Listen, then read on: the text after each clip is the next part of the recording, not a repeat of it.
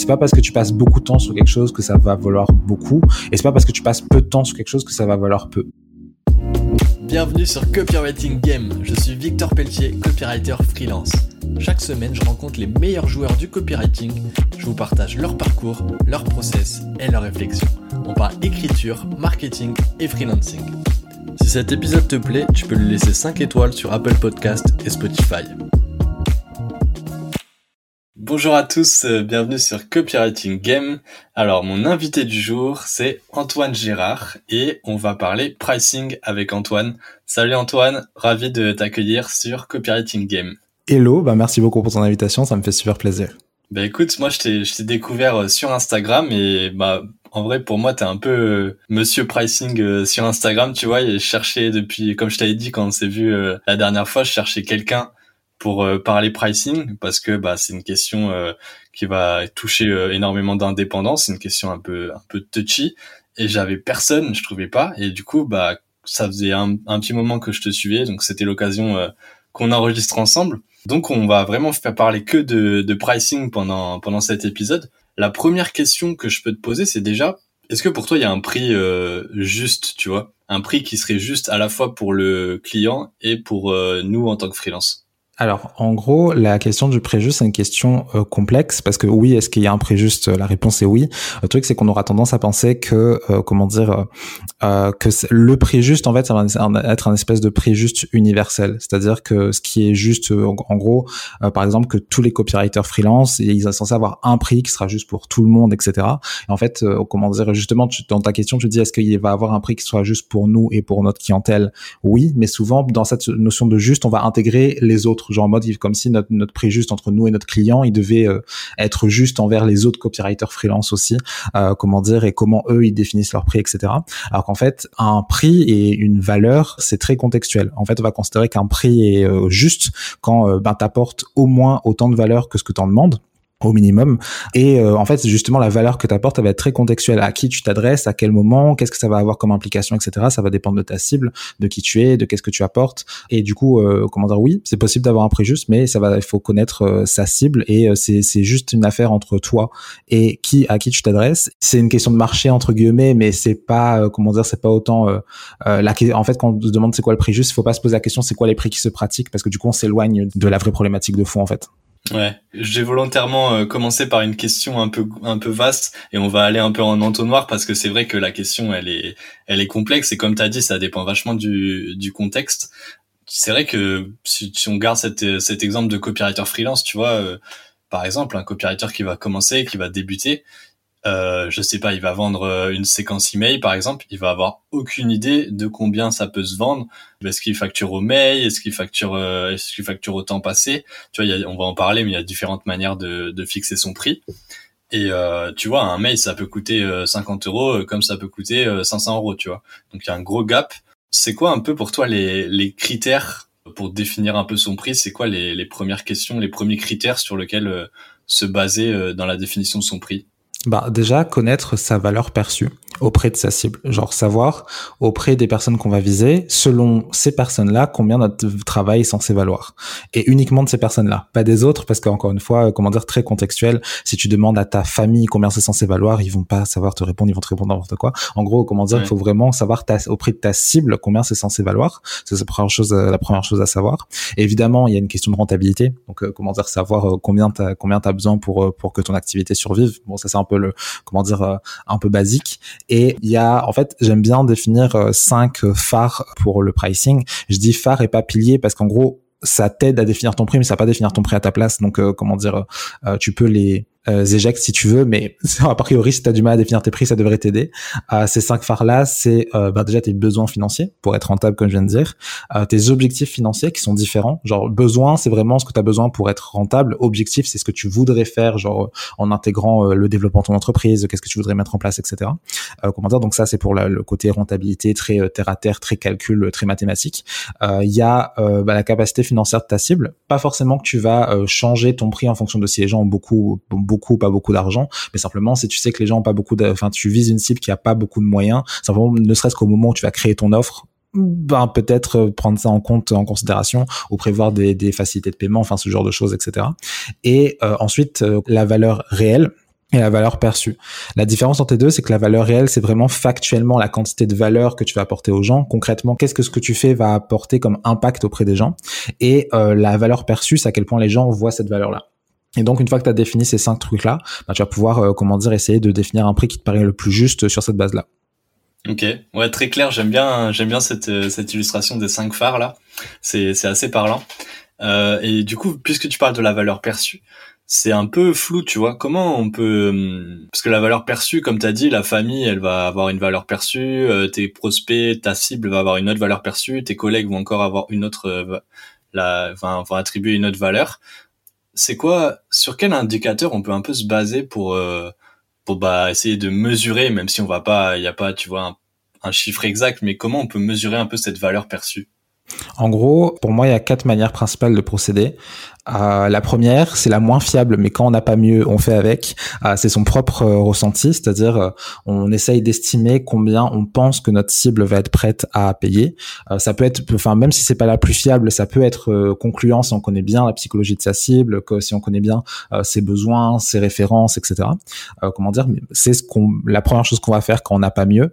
Mais le mieux, ce serait comment dire d'organiser des interviews, de comment dire de, de pouvoir interviewer ben, directement sa cible, organiser des appels avec des personnes qui correspondent complètement à, ta cible et leur poser la question directement. Alors pas forcément euh, demander combien vaut ton travail parce que là ils vont te dire euh, le prix qu'ils aimeraient payer, mais plutôt leur demander euh, si T'as telle problématique, je te propose une solution qui résout cette problématique.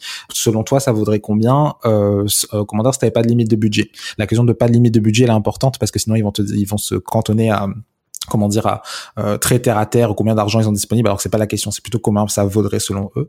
Et euh, donc ça c'est la deuxième manière déjà plus fiable que la première. Et ensuite troisième manière c'est systématiquement demander à tes clients quand tu as fini de travailler avec eux euh, comment dire euh, quand ils ont eu euh, les livrables que tu que tu devais leur donner est-ce qu'ils considèrent avoir payé le prix juste? Est-ce qu'ils considèrent avoir payé trop cher? Est-ce qu'ils considèrent avoir payé pas assez cher? Et comment dire du coup là tu as a posteriori combien ils vont te dire ça. Et en plus en général quand ils ont déjà payé ils vont être beaucoup moins frileux à te dire que ça vaut plus parce que de toute façon ils vont pas payer plus que ce qu'ils ont déjà payé. Et donc euh, comment dire tu vas pouvoir me moduler te, mesurer ta valeur perçue au fur et à mesure avec les clients que tu les clients que tu as. Et la manière la plus alors à la fois la plus fiable mais à la fois la plus difficile euh, c'est euh, de voir directement la réaction des gens quand ils voient ton prix. Mais ça du coup ça demande par exemple si tu as des pages de vente ou que c'est un email, ben, tu vas pas vous pouvoir voir en fait quand, comment, comment les personnes réagissent à ton prix, mais ce serait plus par exemple si tu fais des appels de vente ou même tu pourrais organiser des appels de vente simplement parce, pas parce que tu vas avoir un système qui se base sur des appels, mais pour voir que, quelle réaction ont les gens quand ils voient tes prix. Et en fonction de ça, tu peux voir euh, comment dire vraiment de la manière la plus pure qu'est-ce qu'ils ont une réaction est-ce qu'ils ont l'air de s'y attendre, est-ce que ça a l'air de rentrer dans ce qui dans ce qui s'attendait, est-ce que euh, au contraire ils ont l'air surpris, enfin bref pour voir un petit peu est-ce que euh, tu as une cohérence entre ce que tu renvoies comme image ce qui s'imaginait comme pricing et au final le véritable pricing que tu annonces au final. Ok, super clair, t'as déroulé ça, ça se voit que tu connais bien le sujet, tu m'as déroulé ça. Mais euh, ouais, intéressant, j'ai appris des trucs là. Bah, c'est sûr que si t'es en direct devant le, la personne et qu'elle commence à changer de couleur, euh, tu sais que soit il y a un problème de cible, soit qu'il y a un problème de, de pricing. Et j'aime bien aussi la question après livrable. Est-ce que vous trouvez que c'est trop cher? Est-ce que vous trouvez que c'était pas assez cher? Est-ce que ça, tu recommandes de la poser euh, quand tu es par exemple en train de faire un call de recommandation? Parce que peut-être que la personne, je sais pas si elle peut être influencée par le fait qu'elle t'a en face ou euh, de faire ça via un questionnaire. Tu vois, cette question-là, euh, tu penses que c'est mieux de le faire euh, en direct ou pas? Alors tu tu peux faire les deux. Après en fait effectivement il faut pas que la personne se sente obligée de te dire euh, comment dire de te dire ah si ça valait plus ou quoi que ce soit. En fait très, être très euh, comment dire tu sais comme quand tu demandes un, retour pour pouvoir t'améliorer ou t'attends pas que la personne te caresse dans le sens du poil mais qu'elle te dise factuellement tes points d'amélioration. Bah là c'est pareil. C'est-à-dire lui demander ok comment dire dans les faits est-ce que vous qu'est-ce que tu pensais de mon prix? Et de pas prendre mal si la personne te dit que c'est comment dire qu'elle trouvait ça trop cher même si c'est peu probable mais comment dire, euh, voilà, d'avoir factuellement le ressenti des personnes. Tu peux le faire en face, en face à face, si jamais c'est possible, parce que quand tu as des clients comme ça, mais parfois quand c'est un peu difficile d'avoir du face à face, par exemple, quand tu vas vendre des produits en ligne, par exemple, euh, tu peux faire euh, donc que ce soit en direct ou plus sur un formulaire. Ça fonctionne par exemple moi avec mes coachés, je vais demander directement les personnes qui ont été en coaching ou en consulting avec moi.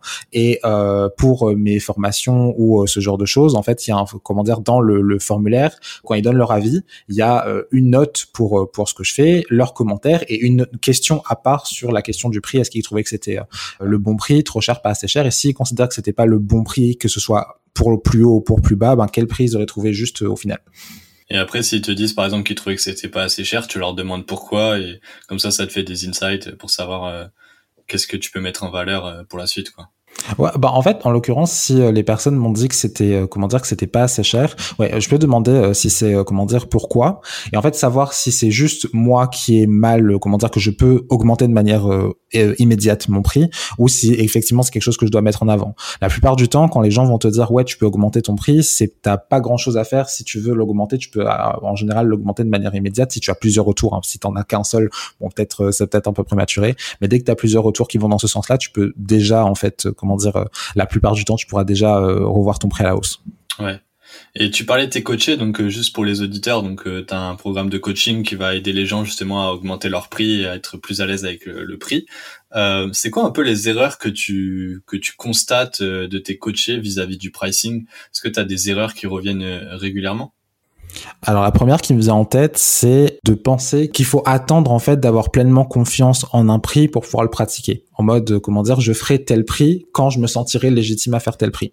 Alors oui, mais non, parce qu'en gros le truc c'est que tu peux pas te sentir euh, confiant à l'avance de quelque chose que tu n'as pas encore fait. C'est comme si je te disais, euh, j'attendrai d'avoir complètement confiance en moi avant de décider de sauter dans le vide.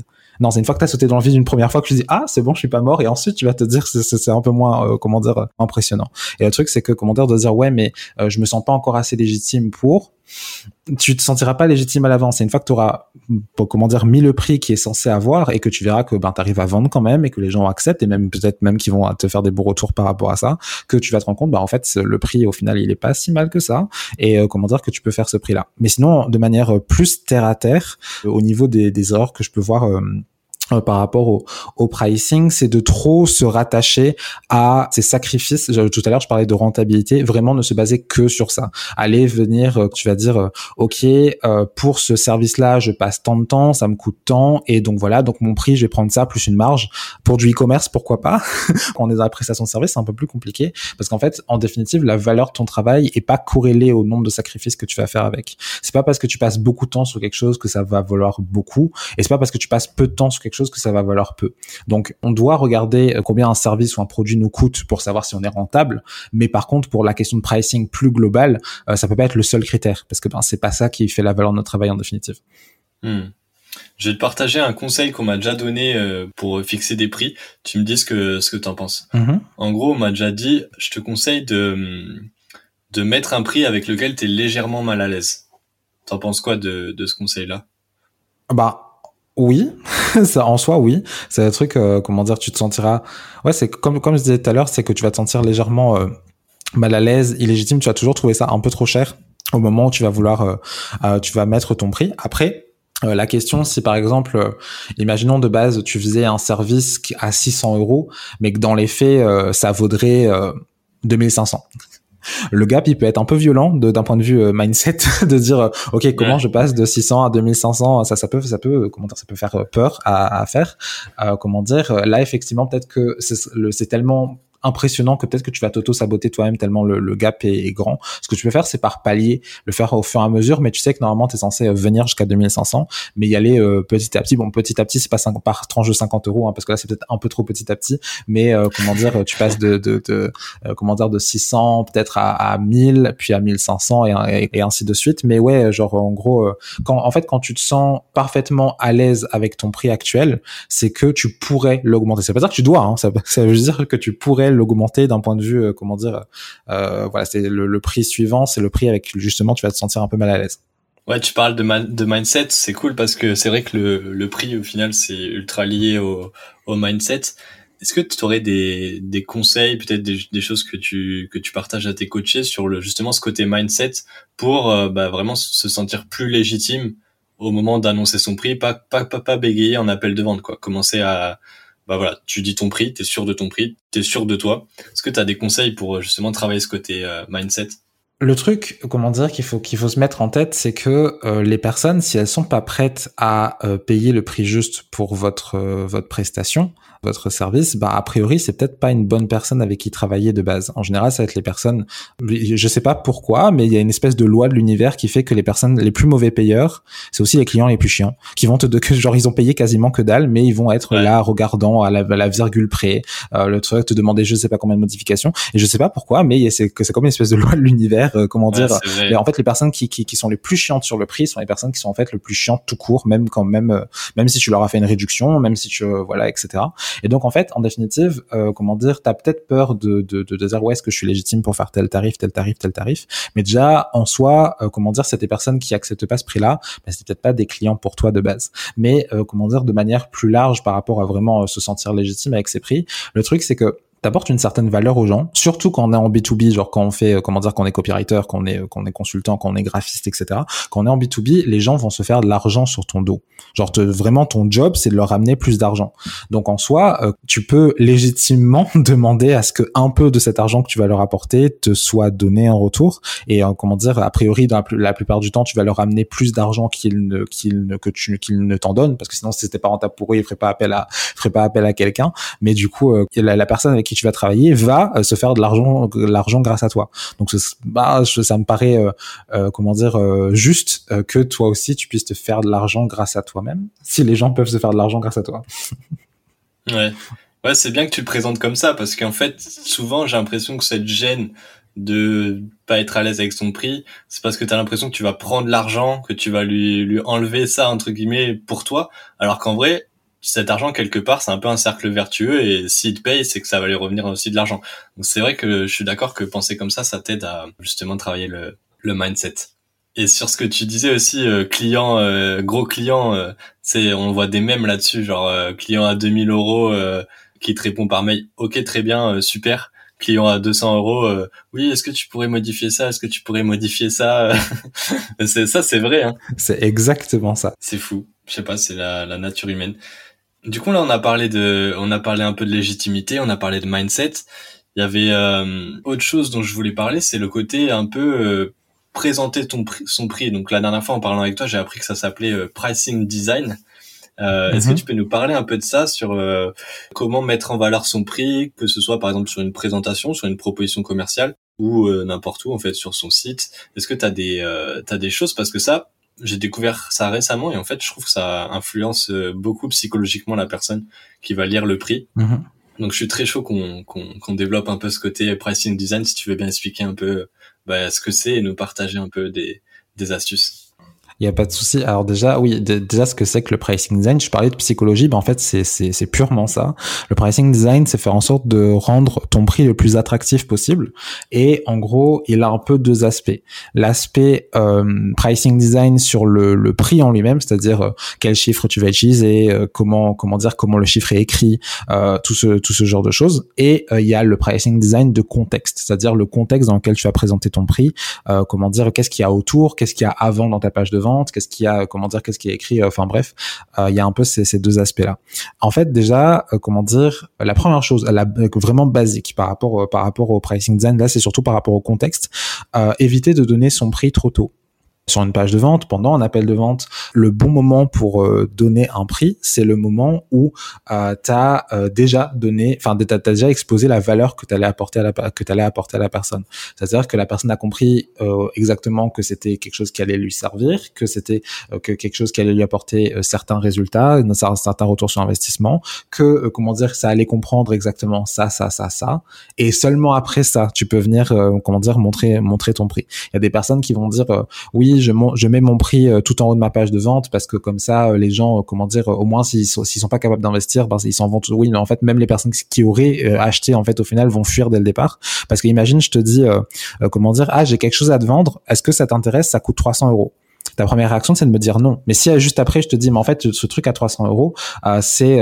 c'est le dernier iPhone sorti neuf comment dire ah tu vas dire ah en fait c'est intéressant oui mais du coup je, je t'ai déjà fait fuir en t'ayant dit 300 euros quand même c'était un tout petit prix en fait. Donc déjà la première chose c'est de donner son prix au bon moment je rebondis sur ça parce que c'est hyper intéressant. Euh, il y a le conseil de, tu vois, ancrer le prix. Souvent en appel de vente, de tu vas ancrer ton prix. Mais je suis d'accord, faut pas l'ancrer trop tôt non plus. Parce que si tu commences à dire au bout de deux minutes, bah moi je travaille à partir de 2000 euros, euh, je descends pas en dessous. Euh, la personne, elle est, c'est pas pourquoi, elle sait pas pourquoi tu lui dis ça, tu vois. Donc euh, très, enfin, j'ai déjà fait l'erreur et ça m'a coûté des, euh, bah, ça m'a coûté des clients. Donc ouais, je, je suis d'accord sur le fait de pas parler directement du prix avant d'avoir exposé ce que tu vas pouvoir débloquer pour la personne.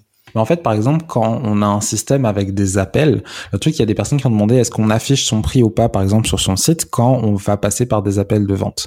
Le truc, c'est est-ce que c'est un appel de vente, justement? Si c'est un appel de vente, a priori, euh, ça veut dire qu'avant, tu n'as pas eu l'occasion d'exposer euh, euh, d'exposer ce que tu allais faire exactement, quelle valeur tu allais apporter. Donc, a priori, tu gardes ton prix pour l'appel. En revanche, il y a des fois, c'est des appels, pas vraiment des appels de vente, mais plus des appels de confirmation, genre en mode que vous êtes un bon match, que vous allez bien pouvoir travailler ensemble, etc.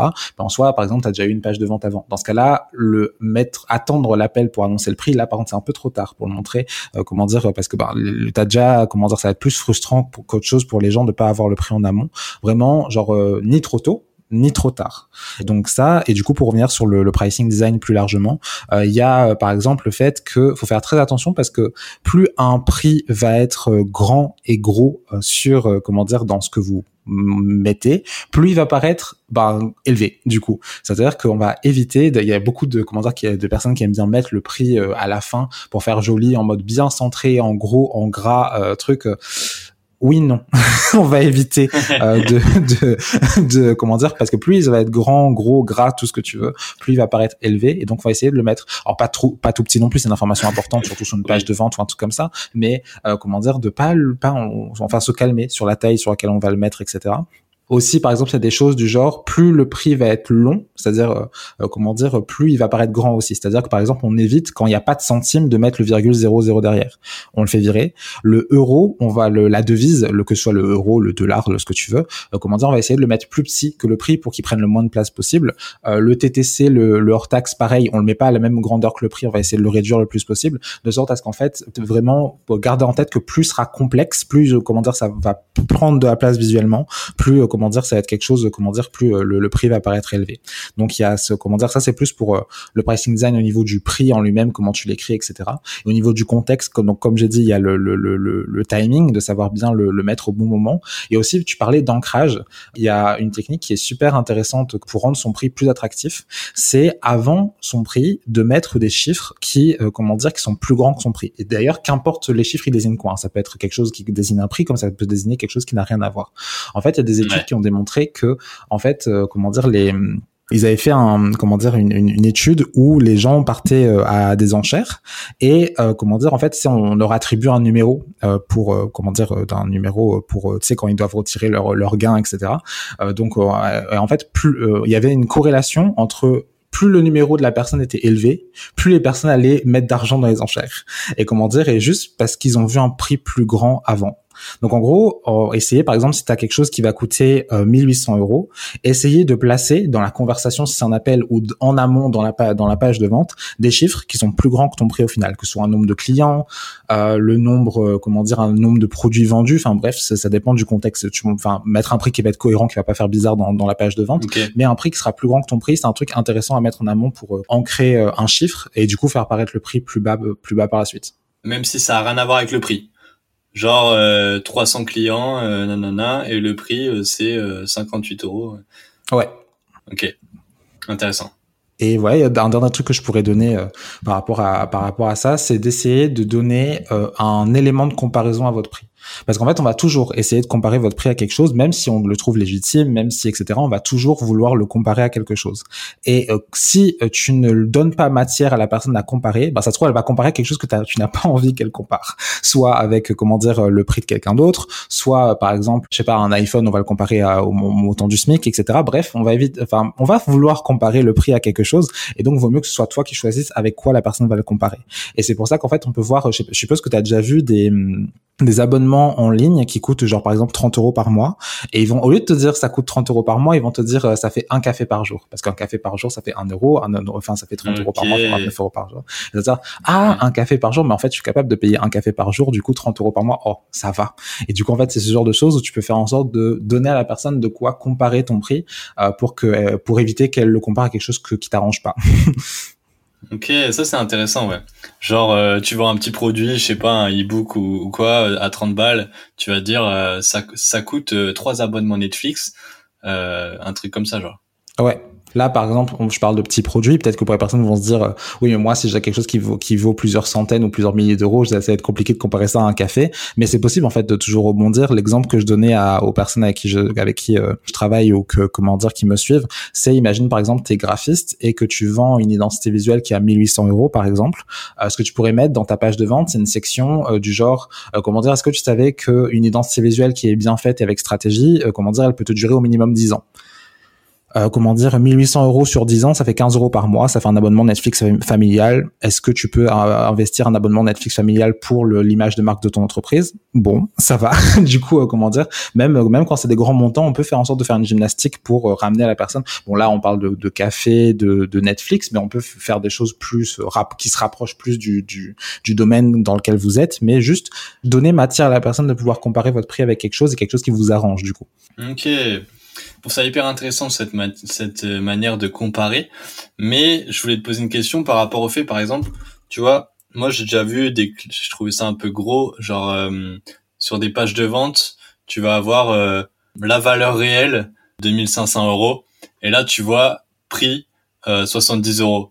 Genre t'es en mode mec, tu te fous de ma gueule, tu vois, genre genre ça vaut 3000 balles, tu me le vends 70 euros. Donc faut faire. Qu'est-ce que tu penses de cette technique Tu vois, je le vois beaucoup sur les pages de vente de valeur réelle, en gros le prix que combien ça vaut vraiment, et un truc vraiment beaucoup plus bas qui est affiché. Bah là, en fait, le truc, c'est que, euh, comment dire, c'est beaucoup trop gros, dans le sens où quand tu fais là, en l'occurrence, c'est une sorte de réduction, même si dans les faits, je suis pas sûr qu'il l'ait vendu une fois, une seule fois dans sa vie à, à autant, mais euh, comment dire, en l'occurrence, ça, ça, ça s'apparente à une réduction. Le truc, c'est qu'avec euh, avec les réductions, il faut toujours qu'elles soient justifiées. Il faut toujours avoir une justification au prix. Et surtout quand c'est des trucs très impressionnants comme ça, en mode c'est censé valoir je sais pas combien de milliers d'euros et tu vends ça à moins de 100 euros faut une justification. Il faut une justification béton. Parce que si tu ne justifies pas cette réduction, on va automatiquement te prendre pour un charlatan. Tu peux justifier pour par plein de choses. Hein. Tu peux, comment dire, euh, voilà. Bon, là en l'occurrence, vu le gap de prix, c'est très compliqué de le justifier, mais si ça paraît pas cohérent pour les personnes, elles vont juste penser que tu es en train de les prendre pour des cons. Donc ça, c'est la première chose déjà de pas faire un gap, euh, enfin pas faire un gap trop grand et même quand tu en fais un plus raisonnable, euh, justifier pourquoi est-ce qu'il y a une réduction? Et euh, deuxièmement, les gens ont horreur qu'on leur qu'on leur impose combien ils sont censés, en gros dire valeur réelle pour la personne. C'est comme si tu l'imposais de comment dire, tu imposais ton ta vision des choses sur comment dire ton prix. Peut-être que pour toi c'est censé valoir un certain prix, quoique la plupart des personnes qui utilisent ça, je suis pas sûr qu'elles pensent vraiment ça va, ça va autant. Mais euh, comment dire le, le truc, euh, comment dire, tu, tu peux penser que ça vaut ce prix-là. Mais en fait, en définitive, la valeur réelle, euh, tu peux, même si toi tu, tu as une certaine idée de ce que c'est, si tu essayes d'imposer aux gens la vision que, comment dire, que selon eux c'est censé valoir ce prix-là aussi, forcément ça va créer un blocage quelque part que augmenter ta valeur perçue, ça va passer par des choses plus subtiles que imposer un tarif en mode oui, c'est censé valoir tant, etc. Euh, c'est plus, euh, comment dire, euh, voilà, plus subtil que ça parce que là, c'est un peu trop gros. Et en plus, avec un, avec un, avec des gaps, comment dire, aussi grands, ça fait, enfin, il y a, y a, je pense pas qu'il y ait grand monde qui, qui y croit. Voilà. Hmm. Et tant, tant qu'on est sur sur le pricing design, il y a autre chose dont je voulais te parler. Là, j'y pense en même temps. C'est le truc, on mhm. le voit plus trop, mais on le voyait beaucoup pendant un moment, de mettre le prix barré à côté un prix plus gros barré, tu vois, en mode réduction, mhm. et euh, à côté de mettre le, le vrai prix. C'est un peu la, le même principe, mais est-ce que tu, est-ce que ça, c'est quelque chose que tu recommandes euh, ou pas? De manière générale, je suis pas fan des réductions pour un oui, pour un non, et encore plus, enfin, euh, comment dire, quand ce sont des vraies réductions, ça me fatigue un peu de faire des réductions pour un oui, pour un non d'un point de vue, bah, pour moi, tu es censé faire en sorte qu'on te rende la valeur que tu apportes. Et quand c'est des fausses réductions, genre tu fais exprès de mettre un prix barré qui n'est pas le véritable prix, en fait, le prix que tu as mis, c'est le, le prix de tout le temps. Genre, c'est une espèce de fausse réduction, euh, euh, comment dire ça? Ben, enfin, déjà, moi, ça me pose des problèmes moraux. Et ensuite, ensuite, comment dire, ça, ça, ça revient à, de manière générale, l'immédiat versus l'image de marque. C'est-à-dire qu'en fait, peut-être que ça va te permettre de faire une vente auprès d'une personne à ce moment-là, et que toutes les nouvelles personnes qui vont arriver dessus, elles vont acheter par rapport à voilà le, le, le fear of missing out, de dire ouais l'urgence, voilà ça va être moins cher, etc. Par contre, si tu veux une clientèle régulière, fidèle à ce que tu fais, etc. Bah ils vont finir par voir que tu es tout le temps en réduction et que ta soi-disant réduction qui était censée être exceptionnelle, elle est tout le temps, enfin, elle exceptionnelle toute l'année. Et donc, euh, ben, ça va marcher les premières fois. Sauf qu'en fait, le plus stable pour une activité, c'est quand même d'avoir des clients réguliers, enfin, qui vont pouvoir te recommander, etc. Et ben, pour ça, vaudrait mieux pas faire de fausses réductions parce que les gens vont finir par le voir. Et ça, enfin, les gens, ils aiment pas en général quand ils ont l'impression d'avoir été pris euh, pour des pigeons. Ouais, ouais, très clair. Et juste avant, tu parlais de valeur perçue et de choses un peu plus subtiles pour augmenter sa valeur perçue. Est-ce que tu aurais deux trois, deux, trois pistes à nous partager euh, par rapport à ça? Ouais, en gros, il y a trois axes principaux pour augmenter sa valeur perçue. La première chose, c'est euh, ce que j'appelle la preuve d'expertise. C'est que tu vas démontrer à la personne que tu connais son problème et que tu es capable de le résoudre. C'est, euh, comment dire, dans ta page de vente, faire en sorte de montrer à la personne ben, justement que tu connais son problème, que tu vas faire du storytelling pour montrer à la personne, euh, enfin bref, qu'elle se reconnaisse et dit, OK, ça, ça va résoudre mon problème, ça va apporter telle solution, etc. C'est, voilà, donc venir mettre du contexte dans ce que vous faites et surtout pas, bon, après, on a là, là, c'est une autre genre de copywriter, donc je pense pas qu'il aura cette erreur-là, mais ne pas euh, venir euh, mettre en avant genre que les fonctionnalités en mode ça, il y aura tant de trucs dedans, il y a tant de pages, il y a tant de modules, enfin bref, tout ce genre de choses. Euh, bref, plutôt venir sur la problématique, en quoi ça va aider la personne, etc. Donc ça, c'est la première chose. Après la preuve d'expertise, on a tout ce qui est preuve d'unicité. C'est en fait montrer à la personne qu'elle pourra pas trouver ça ailleurs. Et euh, alors ça passe pas forcément dans le fait d'avoir une offre, comment dire, qui est jamais vue, genre en mode voilà, parce qu'on peut pas toujours réinventer la roue, mais de faire en sorte de se différencier, que ce soit par euh, son identité visuelle, par ses valeurs, par son branding au sens large, par l'image de marque qu'on renvoie. À peu près tout le monde connaît que plus quelque chose est rare, plus on va tendance à voilà, le voir, comment dire, à considérer ça comme cher, euh, comment dire qu'il va valoir beaucoup. Et donc bah en fait faire en sorte de rendre ce que vous faites rare, pas forcément par vos compétences, parce que ça c'est pas toujours possible, mais plutôt par comment dire tout ce qui est votre image de marque, etc. Parce que comment dire plus quelque chose va être unique, plus on, bah, les gens n'auront pas le choix et préféreront, ils achèteront pour ce que pour pour vous et pas forcément pour le prix ou euh, ou le, le, rapport qui a été pris ou quoi.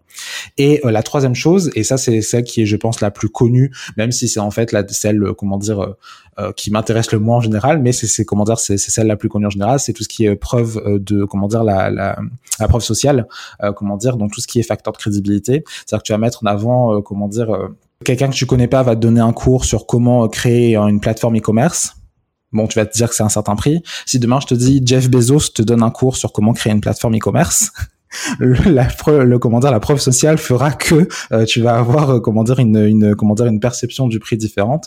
La preuve sociale c'est très contextuel aussi, hein, ça dépend de, de, ta cible, mais ça peut passer par euh, des choses comme des certifications, le fait d'être sorti de certaines écoles, ou si on n'a pas ça ou que c'est pas pertinent par rapport à notre type parce qu'ils en auront rien à faire qu'on soit sorti de telle ou telle école, ça peut être par des choses, par les, les témoignages, c'est les trucs le plus basiques, ou le fait d'avoir travaillé avec tel ou tel client, etc.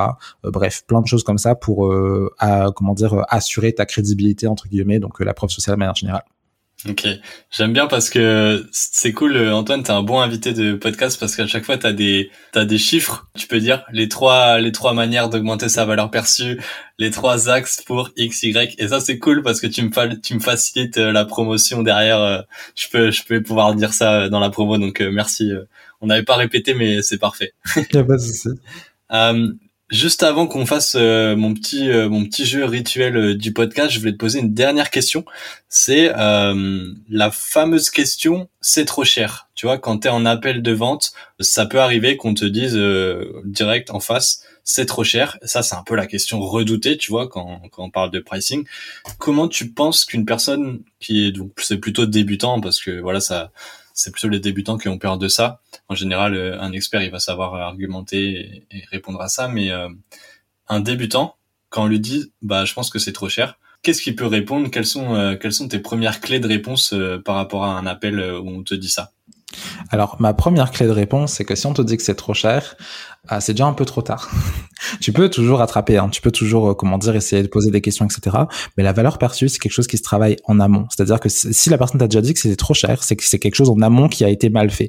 Parce que si tu dois, de, si tu te retrouves à devoir justifier ton prix, c'est que vraiment quelque chose a été mal fait en amont. Euh, je parle pas simplement de l'appel, hein, c'est tout le process qui a été avant. Comment tu t'es présenté, c'est quoi ton, comment dire, ton site si t'en as un. Euh, bref, tout le, tout ce qui constitue ta valeur perçue. Si quand arrivé au moment du prix, comment dire, le prix bloque, déjà, la, enfin, tu, je, vais, je vais parler juste après de ce que tu peux répondre, mais en soi, le problème principal, ça va pas être comment tu vas faire pour y répondre. C'est en fait, fallait fallait faire ça en amont la première chose. Maintenant, si tu te retrouves dans le cas, en fait, il va y avoir euh, deux situations. Soit la personne qui te dit ça te dit c'est trop cher euh, dans le sens où euh, elle te dit c'est trop cher volontairement de manière comment dire euh, de soit parce qu'elle veut que tu baisses ton prix, soit genre pour te faire un coup de pression entre guillemets. Donc dans ce cas de figure, bah en fait là la personne elle, a pas besoin d'être convaincue, juste elle essaye de, de comment dire de de d'économiser de, l'argent ou, ou un truc comme ça. Dans ce cas de figure, il n'y a pas enfin la, la, seule chose à faire c'est de, de juste assumer euh, que ton prix est censé être un certain prix ou si la personne veut payer moins cher euh, de comment dire de dire ok ben je, je, ok pour payer moins cher mais par contre si tu payes moins bah auras moins. Donc est-ce que tu es prêt à sacrifier dans ma, dans ma prestation euh, pour dire que tu payes le prix comment dire moins cher? Si tu si c'était censé être à 1800 que tu veux payer 1400 ok mais qu'est-ce que qu'est-ce que tu es prêt à retirer pour dire que ça ça vaut 400 euros de moins? Donc ça c'est la première chose et si c'est plus, euh, comment dire, euh, un, euh, c'est trop cher en mode surprise, pas forcément que la personne veut faire un coup présent, mais juste, enfin, elle se pose vraiment la question, mais comment dire, elle s'attendait pas du tout à ce prix-là. En fait, c'est juste de la de la reguider sur la remettre, la remise en contexte de ton tarif. Genre le, lui expliquer pourquoi c'est ce prix-là, et on n'explique pas le prix. Par ça, je, comment dire, je, le vois partout sur Instagram, mais le truc en mode, oui, mais je paye des cotisations sociales, et puis il faut bien que je vive, et puis oui, d'accord, mais c'est pas, c'est pas, ça qui, c'est pas ça qui va là convaincre la personne c'est plus euh, comment dire venir dire euh, ok euh, comment dire bah là par exemple imaginons tu, tu fais une page de vente qui va comment dire de tu sais que dans tes compétences par rapport au profil etc tu penses que il y a des enfin c'est probable que la personne puisse avoir un comment dire une augmentation de chiffre d'affaires de, de comment dire pro, probablement d'un certain pourcentage d'un truc comme ça. Bon évidemment on sait pas comment dire on fait pas de la magie donc c'est pas possible d'assurer ça. Mais venir dire que bah, non si la personne est venue te voir c'est parce qu'elle voulait avoir tel résultat bah, si tu t'attends à avoir tel résultat, par exemple, euh, comment dire, euh, tel chiffre d'affaires, tu prépares un lancement, tu veux avoir tant de ventes, etc. Bah, toi, tu demandes juste, euh, comment dire, bah, proportionnellement à la valeur que ça va lui apporter, revenir en fait permettre à la personne de faire cette gymnastique, de dire, ok, comment dire, par rapport à ce que je demande, par rapport à ce que je veux, bah, le prix est pas est pas si cher que ça. Mais après, comme je dis, ça marchera pas à tous les coups parce que vraiment la valeur perçue, ça se travaille en amont. Et en fait, même si tu arrives à essayer de retomber sur tes pattes, euh, tu vas vraiment avoir du mal parce que si la personne vraiment dans sa tête c'est trop cher, c'est comment dire, ça se fait pas en deux secondes en fait, lui la faire changer de d'avis là-dessus. C'est plus quelque chose qui va prendre plusieurs jours, semaines même. Euh, donc euh, en gros, vraiment, si on te dit que c'est trop cher, c'est surtout trop tard en fait. C'est surtout ce qui fait changer ce qui se passe en amont pour augmenter ta valeur perçue. Ok, très clair, très clair. Euh, eh ben écoute euh, Antoine, je crois qu'on arrive vers la fin de, de cet épisode. Je, je t'avais parlé du, du, petit jeu que je fais euh, tout le temps, c'est le deux vérités un mensonge. Est-ce que tu avais préparé tes, tes, anecdotes ou pas? Alors j'ai eu du mal à, à, trouver un, à trouver un mensonge. C'est-à-dire euh, là c'était du coup, j'avais préparé, mais du coup, j'ai là, j'ai bloqué sur j'ai bloqué sur le mensonge. Ça se dit mais qu'est-ce que je vais bien pouvoir dire? Et même là, hein, genre j'avais essayé de trucs, mais ah là, t'as pas le mensonge là? Euh, attends. non. j'avais essayé de, j'avais essayé de, de, de, de, trouver. Et au final, j'ai passé, je suis passé à autre chose et du coup, j'ai, j'ai, j'ai passé. Tu vas, tu vas réussir à inventer un, un, mensonge en live ou pas? Ouais, je pense. C'est encore jamais fait dans le podcast. Ok. Alors, première chose que je vais te dire, c'est euh, quand j'ai débuté mon activité sur Instagram, euh, j'ai euh, posté tous les jours, sans exception, genre vraiment zéro exception, pendant un an, en faisant mes posts le jour pour le jour. Pas en prévoyant l'avance, etc. Genre tous les jours, à, comment dire, le matin pour, euh, enfin le matin pour la journée. Et bah j'ai posté tous les jours pendant plus d'un an, sans exception, genre même Noël, même le Nouvel An, un truc pendant plus d'un an j'ai réussi à poster tous les jours en faisant le jour pour le jour. Ça, c'est la première chose. Euh, le deuxième truc que je voulais dire, c'était que euh, j'ai toujours euh, voulu être dans tout ce qui est marketing, etc. Enfin, j'ai pas, en fait, j'ai pas toujours voulu être dans le marketing, etc. Mais ce que, en fait, je, je euh, voulais être dans quelque chose qui était dans le rapport soit avec la communication, soit avec le graphisme, bref, quelque chose comme ça. J'ai fait, d'ailleurs, j'ai fait des études euh, de graphisme de base, etc. Et donc, ça a toujours été mon domaine un peu tout ce qui est, comment dire, ben, dans la com, etc. Donc ça, c'est comment dire première chose. Et la deuxième chose, comment dire, ben, le, le dernier, enfin la troisième, du coup, le dernier truc que je voulais dire, c'était que euh, j'ai déjà travaillé euh, chez Burger King euh, récemment, genre il y a quelques mois, parce que dans mon activité ça allait pas du tout, et genre j'ai dû travailler chez Burger King genre il y a moins de six mois, parce que du coup ça allait vraiment pas dans mon activité. Aïe aïe aïe, bien trouvé, mais je je pense que je suis quasi sûr du mensonge, parce que je sais que tu as fait des études de graphisme, vu qu'on en a parlé la dernière fois. Et euh, ton compte Insta, j'ai regardé, il y a beaucoup de posts. Donc ça m'étonnerait pas, même si c'est chaud quand même de tenir un an, mais on va dire que, que je considère que tu es quelqu'un de régulier. Donc je vais dire le mensonge chez Burger King, je pense que c'est faux. Est-ce que c'est ça?